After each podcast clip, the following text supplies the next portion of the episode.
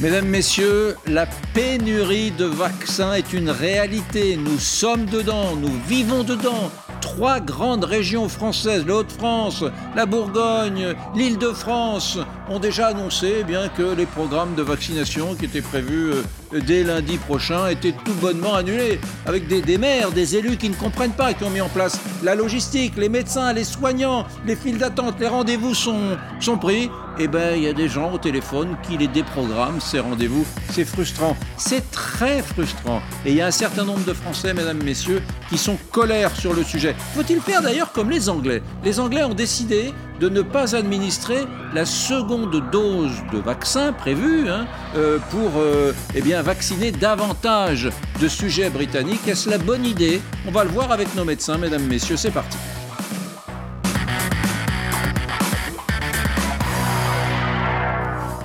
Regardez ce reportage d'Alexandra Durand sur la situation, par exemple, dans une commune des Hauts-de-France. Mesdames, Messieurs, vous allez voir que hein, cette- ce- cet arrêt de la vaccination suscite un certain nombre d'agacements.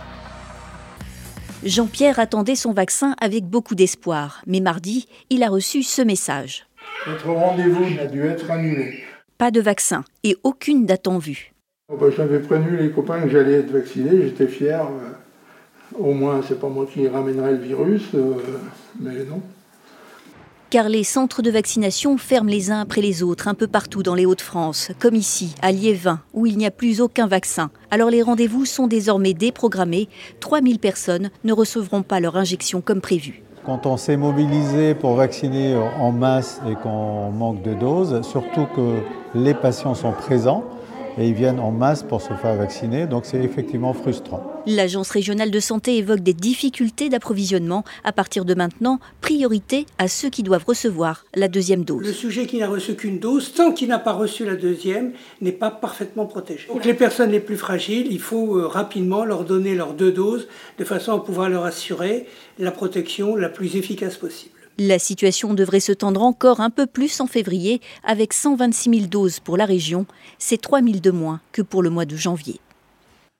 Voilà, mesdames, messieurs, voilà la situation qui est tout à fait exaspérante. C'est dans ce contexte-là que j'ai demandé à notre journaliste Julien Arnaud de venir nous retrouver, comme pratiquement tous les jours maintenant. Bonjour, Eric. Julien Arnaud, bonjour. Bonjour, Eric. On va, pas, on va faire une petite parenthèse, on va pas parler de la pénurie de vaccins pour l'instant avec vous, mais comme je sais que vous êtes très connecté avec euh, l'Élysée, vous avez vos sources, ce que vous pourriez nous dire si, depuis hier, on en a appris davantage sur euh, ce confinement qui nous attend? On parle de ce week-end, on parle de lundi, de mardi, c'est- c'est imminent. Oui, vous connaissez cette petite musique, Eric? Tic tac, tic tac. Oui, le compte à rebours est clairement euh, lancé euh, aujourd'hui. Les prochaines 48 heures vont être véritablement décisives. Que va-t-il se passer? Bien du côté, tout d'abord, de Matignon. On va poursuivre des consultations avec les partenaires sociaux pour avoir des idées, pour sentir le pouls un petit peu, s'ils sont d'accord ou pas avec un durcissement euh, des euh, mesures et des règles. Du côté de l'Élysée, on attend de nombreuses remontées scientifiques dans les prochaines heures.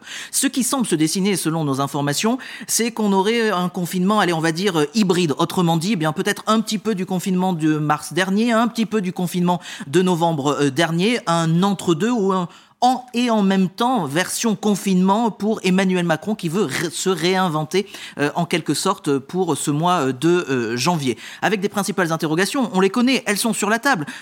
Pour un exécutif qui est à la recherche de la bonne formule, c'est maintenir ou pas les écoles fermées, faut-il maintenir ou pas les commerces non essentiels ou encore en finir ou pas avec les fameuses attestations? C'est clairement sur la table et il y a eu des débats en Conseil de défense, il y en aura encore dans les prochaines heures. En attendant, qu'a demandé Emmanuel Macron, selon nos informations, à ses ministres Eh bien, c'est de se taire. Silence radio. Seuls trois ministres, seuls trois membres du gouvernement, on va dire, sont autorisés à s'exprimer dans les prochaines heures.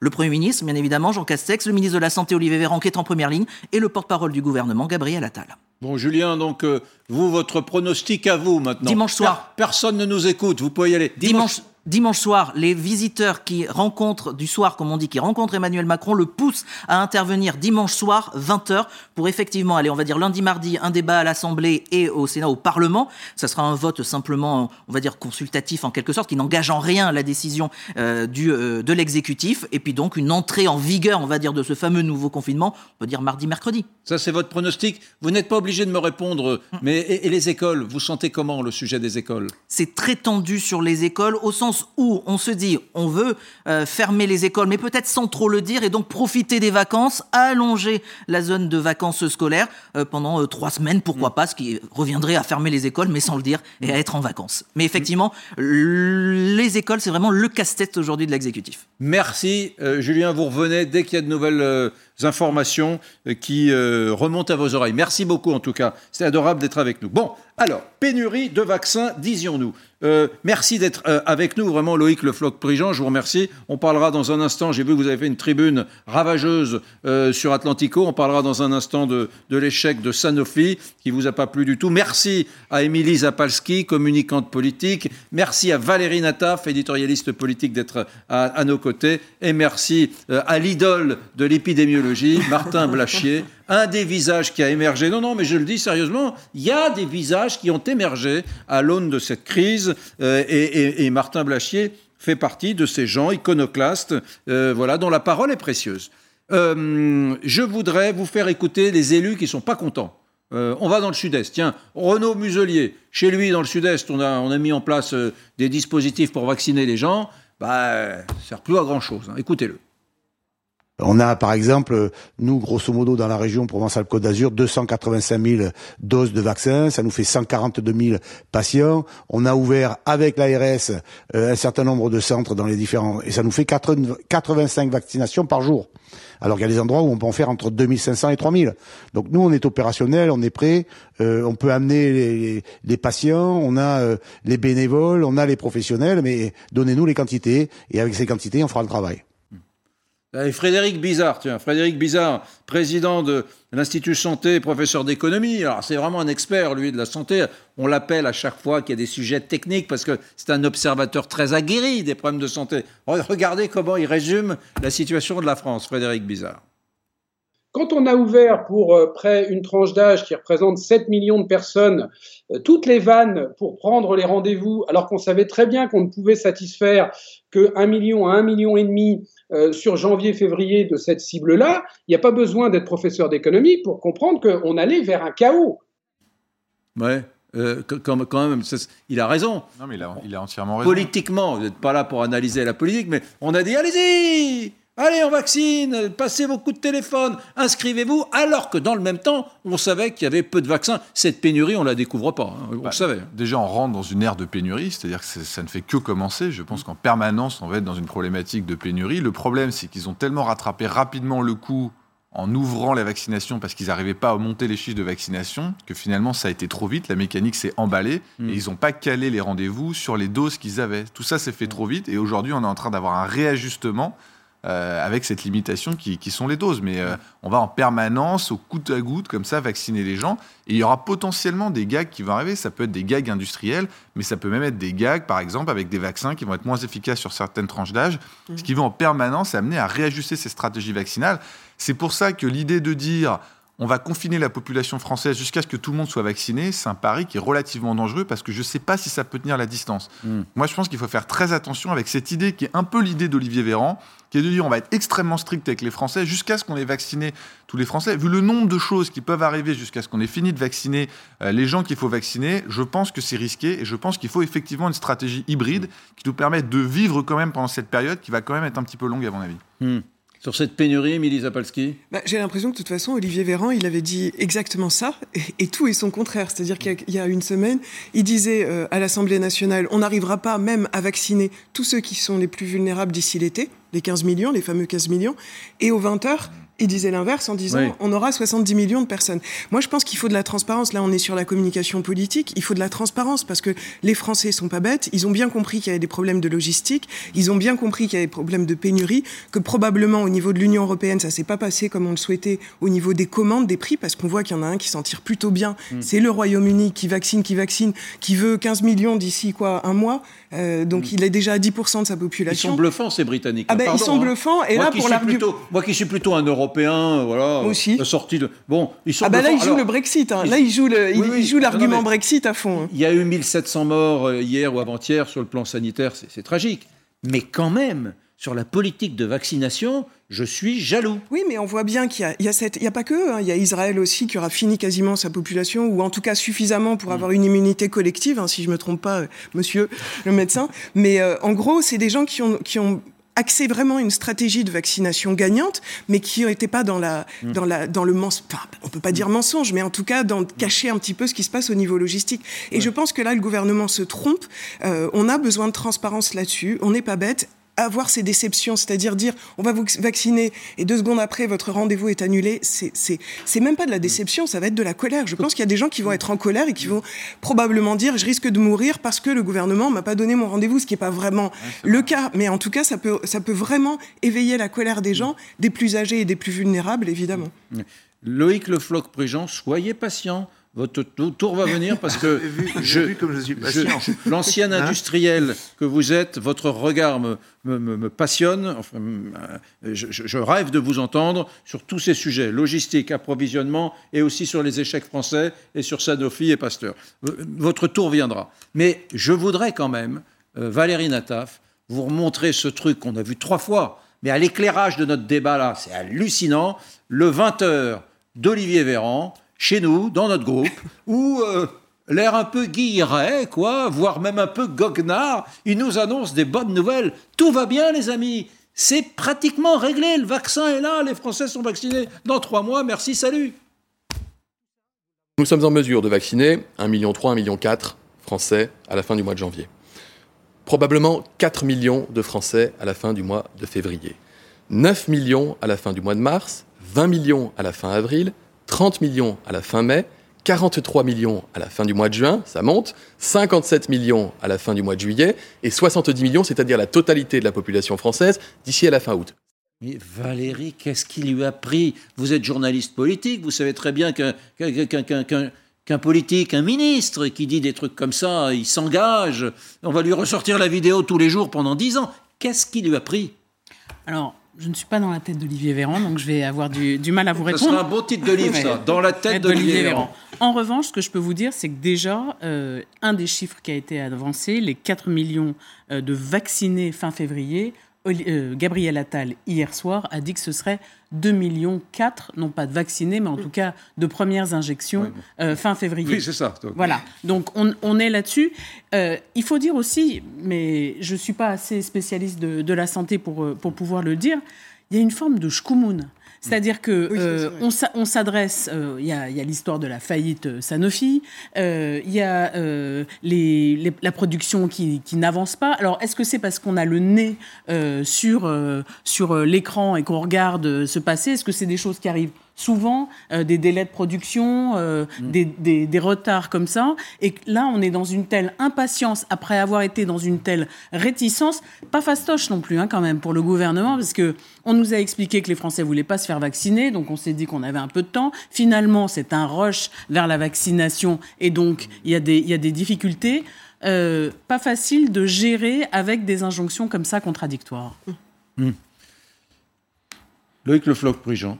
Je crois que si jamais on ne comprend pas ce qu'est l'industrie, ce qu'est la recherche, on arrive à la situation actuelle. Donc euh, pour moi, le gouvernement, comme la population, comme la plupart des médecins, excusez-moi, M. Bachet, ne comprennent rien à la manière dont les choses se font. Donc aujourd'hui, euh, on a une faillite claire qui est celle de Sanofi, qui a choisi une, euh, une approche et qui n'en a pas varié, et qui se trouve complètement dans les choux, donc ça c'est clair, qui avait l'occasion de le faire. C'est-à-dire que Sanofi a été en liaison avec euh, BioNTech, a été en liaison avec BioNTech qui est aujourd'hui avec Pfizer, a été euh, a travaillé avec CureVac qui est la société qui va euh, sortir le produit Bayer dans les, euh, dans, dans les mois qui viennent. Donc le on a deuxième, donc le deuxième vaccin allemand qui va sortir. oui, qui va sortir, de, Oui, de- voilà. deuxième vaccin allemand. Donc, il était ils, ont, ils le ont travaillé, ils ont travaillé avec eux pendant longtemps, etc. Et ils ont jugé que c'est pas possible, qu'ils étaient sur leur ligne, leur ligne étant celle d'un vaccin qu'on a, euh, qui, s'est- qui, qui est euh, sous-unitaire, on va pas parler, Non, dans- mais- non, mais qui va, et qui va, qui va durer très longtemps. Donc on ne se comprend rien. Pardon, pardon, je vous On comprend rien. Je, je vous interromps parce que Ah, vous êtes le premier à le dire. Et c'est précieux parce que moi, je me suis fait brocarder bien des fois, euh, parce que je ne suis pas Loïc Le, Flo- le Floch-Plujean. Vous êtes le premier à dire que c'est un accident industriel. Parce Oui. que ici, on est au pays de Pierre de Coubertin. Les gens vous, vous disent Oh, vous savez, oh, Sanofi, ils ont cherché les pauvres, mais on ne trouve pas toujours quand on fait de la recherche. Alors, il faut, être indulgent. Vous savez, et y a, Vous et il y êtes a- indulgent, et il y a- vous? Ah, Pas du tout. Pas du tout. Et, je dis que la grande erreur a été de considérer en 2016 qu'il fallait vendre les vaccins animaux aux euh, Allemands de Boringer, de Boringer, et c'était une erreur fondamentale parce qu'il y a un vaccin que, que- quel que soit l'animal ou l'homme, c'est le même. Et d'ailleurs, le vaccin, le vaccin euh, chinois a, a un bout de chimpanzé et un bout de et un bout d'humain hein, dans, dans, dans, son, dans sa composition. Donc c'est une. Donc on a on n'a pas compris ce qu'on faisait sur les vaccins et on a on a fait des erreurs dès 2016. Quelle a Et- été et- l'erreur de Sanofi? L'erreur de Sanofi, c'est de considérer qu'il y avait une, une activité de vaccin animal et une activité de vaccin humain. On, est, on est des animaux. Par conséquent, on essaie des, des produits sur l'animal et puis ensuite on les prend sur l'homme ou on fait l'inverse, peu importe. Mais c'est la même chose. Alors qu'ils ont Donc, vendu un de leurs bras. Ils ont, ils ont vendu un des bras et ça devait être un grand centre à Lyon, un grand centre à Marcy-l'Étoile, et on s'est retrouvé avec une activité animale qui était chez Boringer et qui est partie maintenant pour partir en Allemagne, et une partie qui est, euh, qui est restée en France. C'était l'erreur de 2016 est terrible. Alors, on a eu Hmm. Beau parler. Est-ce que là, par ailleurs, en plus, il y a eu un entêtement dans des mauvais choix sur le plan industriel depuis alors, des mois? Alors, entêtement, en- entêtement c'est clair. C'est-à-dire qu'il considérait que l'ARN euh, messager, l'ARN tout court, était euh, quelque chose de mauvais. Parce que, soi-disant, on, on allait euh, sur le code génétique, on a confondu donc l'ADN et l'ARN, et il y a eu énormément de gens qui ont voulu éviter qu'on fasse de la, de la recherche génétique. Le génome, c'est abominable, c'est affreux, il faut pas, non, non. Et donc, la, euh, la, la prix Nobel de chimie, elle a fallu qu'elle s'ex- qu'elle qu'elle s'expatrie quand elle a fait les ciseaux moléculaires. Elle s'expatrie, là, le prix Madame.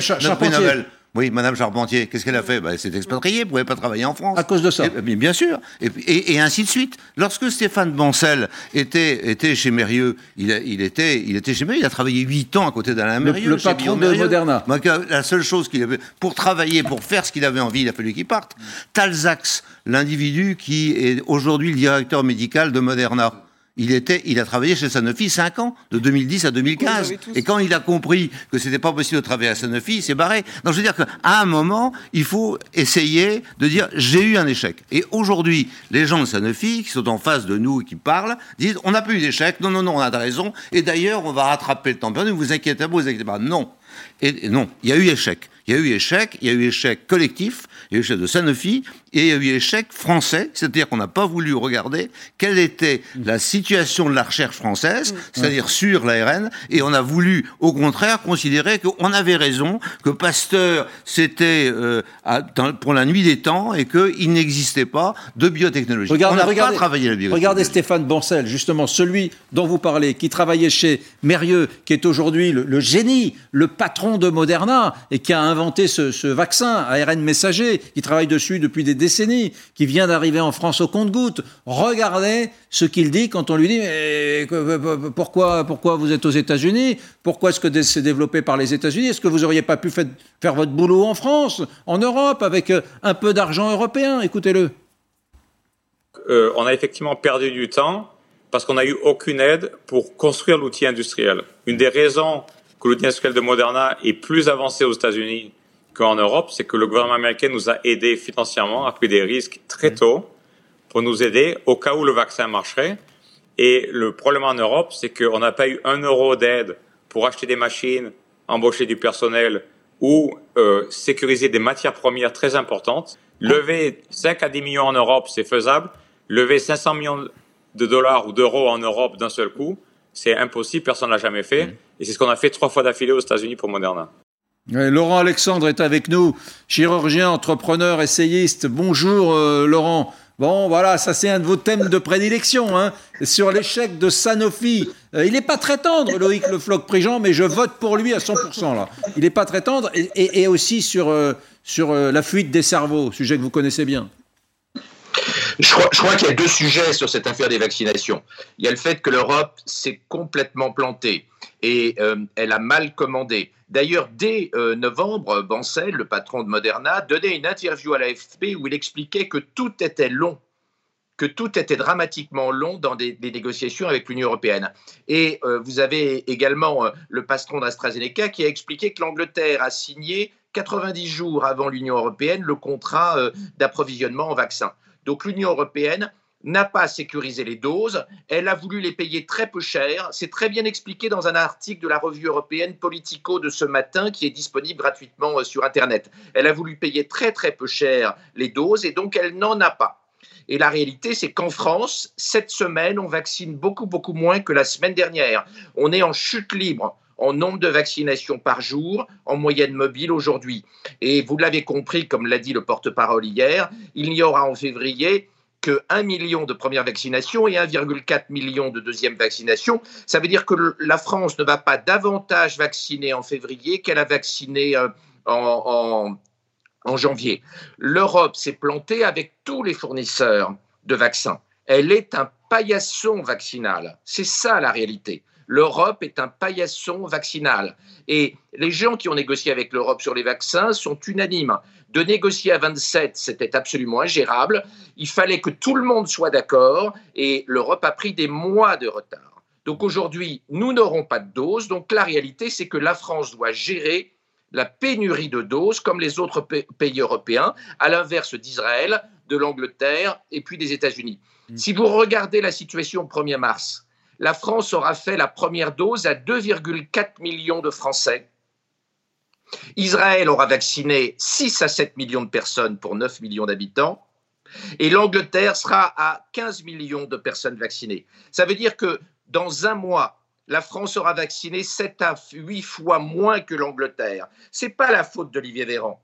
C'est la faute de l'Union européenne qui a eu une stratégie bureaucratique absolument suicidaire. Le résultat des courses, c'est que ça va entraîner des milliers, des milliers, des milliers de morts supplémentaires en Europe par rapport à ce qu'on aurait eu si on avait vacciné plus vite. Ça va coûter des centaines de milliards aux pays de l'Union européenne et ça va désespérer nos vieux qui ne peuvent pas sortir, nos étudiants qui n'ont plus euh, de fac parce que nous allons avoir couvre-feu et confinement beaucoup, beaucoup, beaucoup plus longtemps que les autres pays. Donc cette situation, elle est politiquement explosive et elle n'est plus aujourd'hui la faute du gouvernement français, elle est entièrement la faute de la négociation européenne qui a été un fiasco absolument invraisemblable hmm. que l'Union européenne va payer parce que le résultat des courses, c'est que, euh, hélas, l'Angleterre a réussi sa stratégie pendant que l'Europe continentale a échoué. Mais merci. Attendez, euh, j'aimerais entendre Martin Blachier. C'est pas du tout votre sujet. Hein vous, vous êtes épidémiologiste, c'est pas votre boulot. Je connais, mais, mais quand, même. Je connais un peu. Euh, c'est intéressant parce que c'est la première fois en fait que l'Europe commande des produits de santé. D'habitude, euh, il y a une autorisation de mise sur le marché qui est faite par l'Europe et les pays commandent un à un. Et depuis longtemps, on entend dire que ça pourrait être centralisé à l'Europe. Je pense que ça ne sera pas vu le fiasco que ça a été sur les vaccins. Après, je pense que l'histoire n'est pas finie. Je pense qu'il y a beaucoup, beaucoup de choses qui vont arriver. Je pense qu'il y a le vaccin chinois qui va être produit en quantité très importante et qui, chez les personnes euh, qui font des formes très sévères, est relativement efficace. Je pense qu'il va y avoir des transformations industrielles et c'est très, très difficile aujourd'hui de faire de la prospective. Aujourd'hui, visiblement, c'est vrai qu'il y a un retard, mais je pense qu'il y a des choses qui peuvent arriver. Et il y a d'autres choses qui peuvent arriver également. C'est que ce virus, on voit qu'il y a des variants qui sortent. Euh, je pense que même la transformation du virus peut changer aussi euh, la donne. On voit par exemple que le vaccin d'AstraZeneca maintenant n'est pas recommandé chez les gens de plus de 65 ans. Ça change énormément la donne parce que c'est ces gens-là qu'il faut qu'on vaccine en priorité euh, d'ici l'été. Et si on peut qu'utiliser les vaccins ARN où les plateformes ne sont pas matures en Europe, ça va être extrêmement compliqué. Mm. Euh, ensuite, sur Sanofi, je pense que c'est juste une question financière, moi. Mm. Euh, je pense que c'est simplement qu'il y avait une pépite qui était BioNTech, qui a été rachetée par Pfizer. Donc le patron de Pfizer a été plus malin que le patron de Sanofi. Et très rapidement, d'ailleurs, aux États-Unis, il est connu pour avoir été très fort sur ce coup-là, d'avoir joué avec BioNTech. Je pense Mm. que Sanofi ne l'a pas fait, elle s'est trompée. Mais je pense aussi que effectivement, les startups, c'est beaucoup plus facile de se développer aux États-Unis que ça ne l'est en Europe. Mm. Euh, donc voilà, je pense qu'il y a aussi une problématique d'industrie financière qui marche quand même beaucoup mieux aux États-Unis qu'en Europe. Restez avec nous, mesdames, messieurs. On a un peu abordé le thème que je voulais évoquer, euh, mais on va s'y plonger avec délectation dans les secondes qui viennent. Est-ce qu'en France, finalement, nous sommes, face à cette crise, les plus mauvais, les plus nuls de- d'Europe? Je suis pas loin de le penser, hein, parce que non seulement on est moins bon qu'on a, l'a compris que les Britanniques, mais même quand on se compare à certains pays qui ont reçu les doses le même jour que nous, le programme de vaccination chez nous a beaucoup, beaucoup de retard. Qu'en pensez-vous? Euh, On en parle dans les secondes qui viennent.